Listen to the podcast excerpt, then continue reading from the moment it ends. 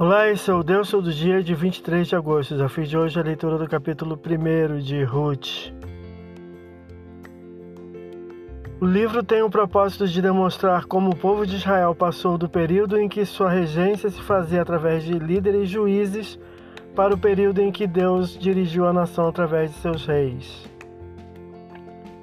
Ainda ao tempo dos juízes, versículo 1, a belemita Noemi com seu esposo e filhos deixaram sua terra rumando para o território moabita por conta da fome, de onde retorna viúva após a tragédia familiar da perda de seus filhos, junto a uma sensível nora estrangeira, a qual demonstra fidelidade também ao Deus israelita, versículos 2 a 18.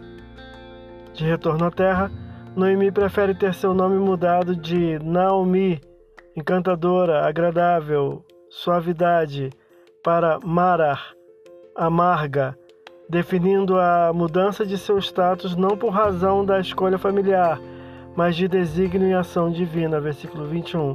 Esse é o Deus todo dia. Boa leitura que você possa ouvir Deus falar através da sua palavra. Agora segue a mensagem e pensamento do dia do pastor Heber Jamil. Até a próxima.